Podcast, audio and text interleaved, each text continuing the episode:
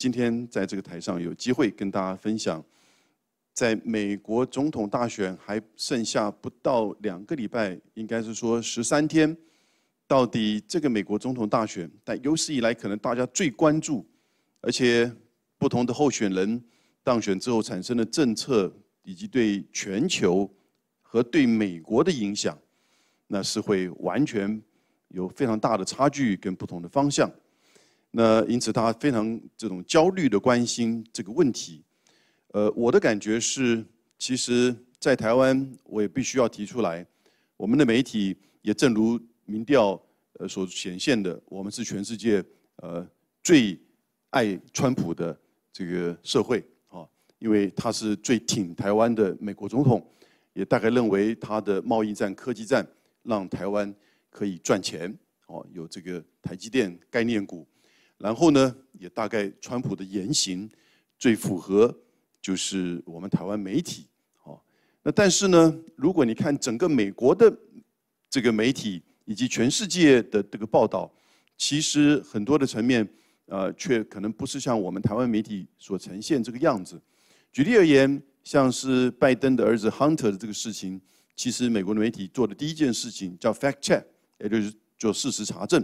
那因为他们觉得，在现在这个阶段，即使是在总统辩论，马上明天上午就是这个第二场，应该说第三场啊，最后一场的这个总统辩论，你讲的太好的，或你讲的太差的，他都会去做事实查证，哦，那然后呢，如果他无法查证，他其实不会去去这个跟随的去做大量的这个报道，然后他会做比例原则的这种就是这个比较。那如果是 Hunter 有真的有这样一个事情，那以他那个时候身份。拜登需要赚这种小钱吗？而这个川普所逃的税，所逃的税的总额，可能比拜登所呃亨特拜登所赚的钱都还多啊！所以类似这种事情，在美国的媒体有非常多的这个讨论。那但是呢，我在这边呢，稍微大胆一点，我不谈到底是谁当选之后会有怎么样的影响。那因为现在的川普的连任，大家都可以预期到相关的政策，从他国内的经济社会。到对外政策，所以我比较大胆一点，我来谈拜登当选之后会怎么样？直接往下吗？Well，拜登将会胜选，我这么认为，美国的民调也都这么认为，疫情的这个整个的处理。所呈现的问题也这么认为，他这几年来，尤其是今年种族议题上面所激起的哦一些问题，也是这样子的倾向。他的政策面，刚才前面几位都谈的很多，也大概有这样子的这种，就是说刺激。所以在到目前为止，从今年一月十多家个民调所做的这些这个。全国性的民调大概现在都差的这个两位数，百分之十。他们其实当然也把二零一六年的这个误差的失误也重新计算进去，好，也重新计算进去，也就是增加对于这个大学以下白人的这种调查访问的数量跟比例，啊，那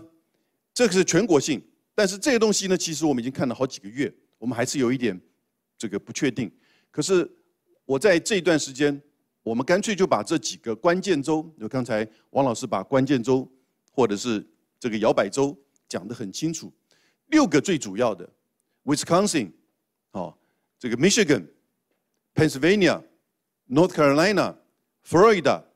还有呢 Arizona，这六个最主要的，我们其他的都干脆都就基本上都分给这两个，当然。你不会把德州分给拜登，你也不会把加州分给这个就是这个川普。到现在这样，如果把这六个州拿出来，甚至有人还把乔治亚，哦，这个德州，啊，这个 Ohio 或者是 Indiana，以上四个州我通通分给川普好了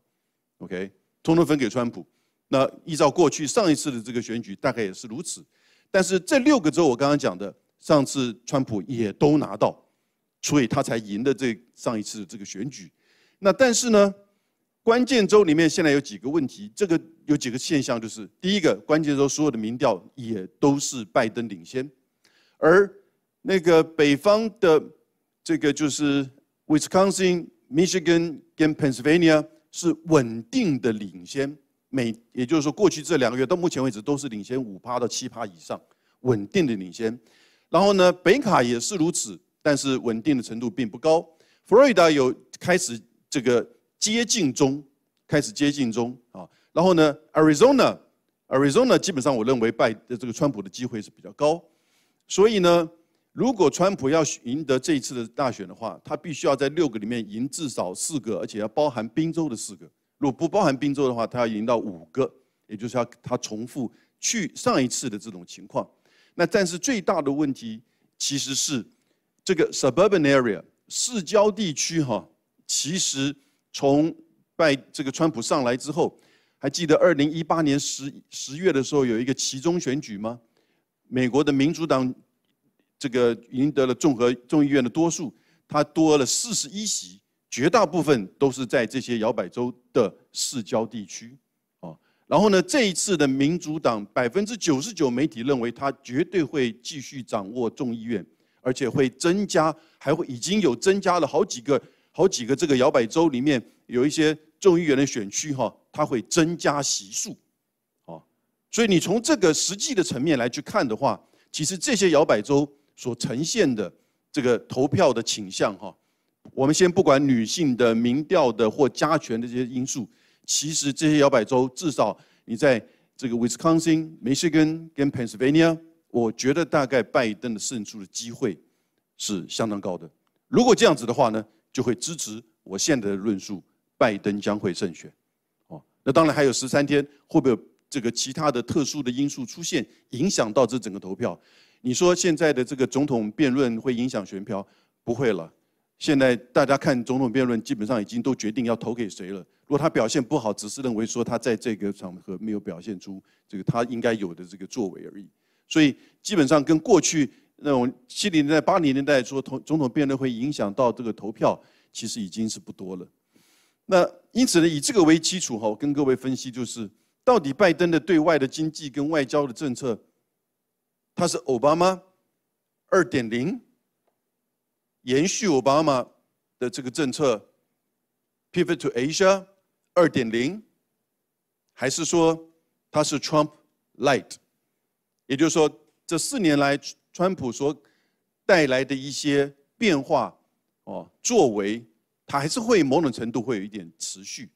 我觉得是以上的两个综合，他会是一个奥巴马二点零。不要忘记，奥巴马他也做了，拜登也做了他八年的这个副总统。而且拜登其实一直以来，他就是在就是外交跟对外政策上，他是过去几十年来参议员他的主要的，就是说这个长项。那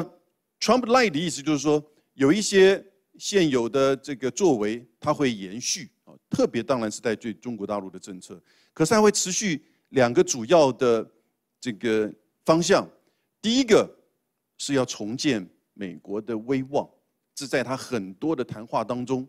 都有谈到的。他认为川普的，就是说美国优先，然后呢放弃多边、背弃同盟，其实是让美国失去了在整个世界。以及同盟邦之间的领导地位以及被尊重的这样一个最大的问题所在，啊，这你看西欧所有的西欧国家在开这个就是 G7 会议的时候呢，在巴黎，那梅克尔这个跑出房间跟旁边人抱怨媒体的报道，你可不可以不要把我跟这个家伙放在同一个房间？啊，他当然指的就是川普。二零一八年在加拿大开这个 G7 会议的时候。川普把整个加拿大的主办的 G7 会议完全破坏掉，然后呢，基本上中途退出，而且他也不签署 G7 会议的这个声明，啊，所以也就是拜登要做的是怎么去重建这个威望，但威望不是重新这个喊出来就可以，他一定要怎么去回到多边，哦，所以呢，这个气候变化协巴黎气候这个协议，还有的伊朗核子协议，这是一个两大考验。现在通常认为。拜登应该会在第一年的时候呢，会决定是否要重返这两大多边协议，好，这个川普退出的，然后呢，会采取比较合作的这个态度。那合作的态度，当然就是跟他的盟邦合作，跟区域的大国合作啊，包含这个中国。但是呢，它会出来一个比较有战略性的整体的大战略。这个是克林顿到奥巴马，其实一直都有这样。民主党的一个就是它的 establishment 啊，它的这些智库，跟在这整个大的这些部会里面的长高级文官呢，其实对于美国的这种战略观呢，会比较有。这种长远的这种设计跟铺陈，因此呢，你看克林顿时期的交往中国，奥巴马时期的这个 pivot to Asia 哦，重返亚洲，它在这个大的概念之下呢，有它的经济层面、多边层面、安全层面、军事层面哦，所以才会说，如果今天中国大陆可以去选择、可以去问的话，也许很多人会赞成，就是这个严学通教授的这句话。大家还觉得说，这个川建国当选，也许对我们这个中国大陆会比较有利。为什么？因为拜登上来，他会有一个大的这个战略。这个战略不一定以一个霸权国家的这种大战略而言的话，其实当然他会采取用很多的这种方式，让他的竞争者感觉到更大的压力啊。那第二个，他要维持他的优势，美国的优势啊，这个东西当然不管是川普、拜登或者是民主党、共和党，这都一致的。但怎么由此维持美美国的优势，而不是去这个强制的要求用它的这个市场或者是政治的压力要求你要接受美国猪肉，要求你要去开放市场，要求你要去重签这个协议，哦，那都是短期的。美国的优势其实第一个还是这个市场的这个掌握，但现在的市场是最近的 IMF 就上上个礼拜新报告出来，如果改用 PPP 这个购买力评价来计算。中国已经是二十四兆美元，而美国是二十点八兆，中国已经是世界第一大经济体了。CIA 现在也改用 PPP 来计算，而不是用 GDP。但 GDP 这个二零这个二零年的 GDP，他们预估中国也达到美国的百分之七十三哦。所以市场在哪里？然后呢？但是科技要怎么维持这个优势跟领这个主导？那这个可能也是一个重要的，但是呢，如果他能够用强制力，他还是会用强制力。我们比较进一步的去看，这个是上个礼拜才出来 C S C C S I S 的一个报告，它针对美国的这些企业、呃科技跟经济的这些领袖啊、意见领袖跟这些主管们做的调查，华为应不应该进？结果百分之七十二的回答。是认为说华为应该要继续在美国被禁，哦，这个是，然后应该怎么样的合作？事实上，这个支持的比率很低，哦，所以这就我刚刚讲的科技面跟强制面还是会他采取的这个手段来维持他的这个优势。那这个是呢，各位看到，这个是就是所谓的关税，啊，现在拜登呃这个川普对中国的关税大概平均是百分之十九点三。那倒过来，中国大陆对美国的进口的商品的关税是百分之二十，这已经是接近。但是这种高关税，那拜登讲过很多次，这个是对美国的消费者还有美国的企业的这种转嫁的负担，所以他对于关税的问题呢，他会是比较保留的。因此，这个简单的说，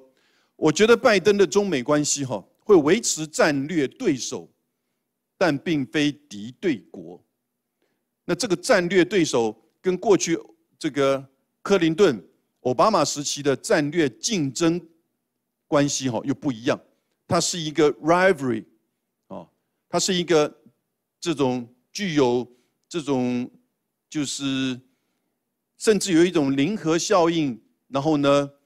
甚至有一种就是这种生死敌对。但是呢，他不把它当做一种敌对国的方式啊来去处理。那这个是尤其在他面对到就是亚洲以及中国的崛起，因为简单的说，我个人认为中国的崛起，至少现阶段我们还看不到说他要去追寻美国的步伐去称霸这个世界。但是，区域的强权的崛起，对于现有的国际的经济跟安全秩序，当然要要求第一个能参与，第二个某种程度的修改过去没有他参与时候的游戏规则，因为游戏规则现有的规游戏规则一定不适合他，一定对他不是就是对他不利，所以呢，他要去参与，但是他要去这某种程度的去修改这个游戏规则。因此你会看到，就是刚才这个呃呃有提到的，中国参与到啊，李总经理有提到的，中国在这十年来在世界多边组织的这个参与啊，担任重要的这个职务啊。那这是他参与多边，那因为川普放弃多边，才会感觉到说好像中国在影响、在主导的这个多边。但事实上，如果美国愿意维持它这个优势跟它的主导的话，其实也就是。你要去怎么去调整？哦，就比如说 IMF 的这个，就是说这个提存的这个这个项这个这个单位，你必须要包含这个人民币。那事实上，这个包含人民币也已经开始做一些这个改变。所以战略对手，但并非敌对国。贸易协议，这已经是如果拜登这个就是胜获胜的话，拜登会去继承川普的中美第一阶段贸易协议。虽然拜登对中美第一阶段贸易协议有批评，他认为说这个只是表面的，他认为没有真的谈到就是说中国的市场开放的问题，哦，那是本来川普要放在第二阶段的贸易协议定要去谈的，那进入到深水区，对不对？但是呢，他会继承这个东西，哦，也就是说你必须要买完这两千亿美金的美国商品，而且你要持续的要开始进入到第二阶段的贸易协议，我觉得这个拜登一定会做，这也就是讲的 Trump Light。他一定会持续去推动，可是对于关税的问题，我不觉得他在第一年就会大幅的降关税，但是他会往这个是说去调整的方向去走，因为他认为我刚刚讲的这个关税高达百分之二十的相互的关税，其实是影响到美国的这个就是消费者跟企业，那因此呢，大概关税的调降，我觉得会是一个方向，但会是一个。缓慢的这个方向，而不会一下子就会去取消掉所有的一些关税。毕竟这个美中的贸易战，呃，事实上达成的贸易协议对美国还是有利的。但是在科技威胁的这个层面，其实这已经是这两大国过去是竞争军事武力、经济实力，现在其实是在竞争科技的这个主导啊，科技的主导。因此呢，就像我们刚才这个呈现 CSIS。里面呈现百分之七十二的美国的企业跟就是经济的这些这个这个呃领袖们认为，呃，华为还是要继续的维持这个禁止。因此呢，科技的威胁的准半球化这个会持续的，某种程度的就是不同的这个就是产业链的脱钩哈，还是会持续。那这个是从商业到科技面，但是拜登呢，他其实会以国内优先，因为他面必须要面临到非常大的这个国内的。社会经济跟种族的问题，所以呢，国际的层面呢会采取比较多的合作，包含跟中国大陆的合作。后面我很快的跟各位报告，我觉得拜登的亚洲策略呢，在他呈呈现一个到要到第二年吧，才会呈现一个大的战略之前呢，至少在明年，第一个他不会参加 CPTPP，因为什么呢？虽然他八年参与到的这个奥巴马，但是因为 Kamala Harris。是明确的多次表达反对参加 TPP 跟现在的 CPTPP，哦，而且拜登的一个主要的支持者就是民主党的激进派，或者是我们叫做民主社会主义这个团体，哈，事实上对于 TPP、CPTPP 是有强烈的质疑，对美国劳工的这个权益。第二个，他不会阻止 RCEP，RCEP 会在预计在下个月的十四号就在越南会签署了。最快明年年底就会生效，最慢二零这个二二年的一月这个第一季就会生效。只要有六个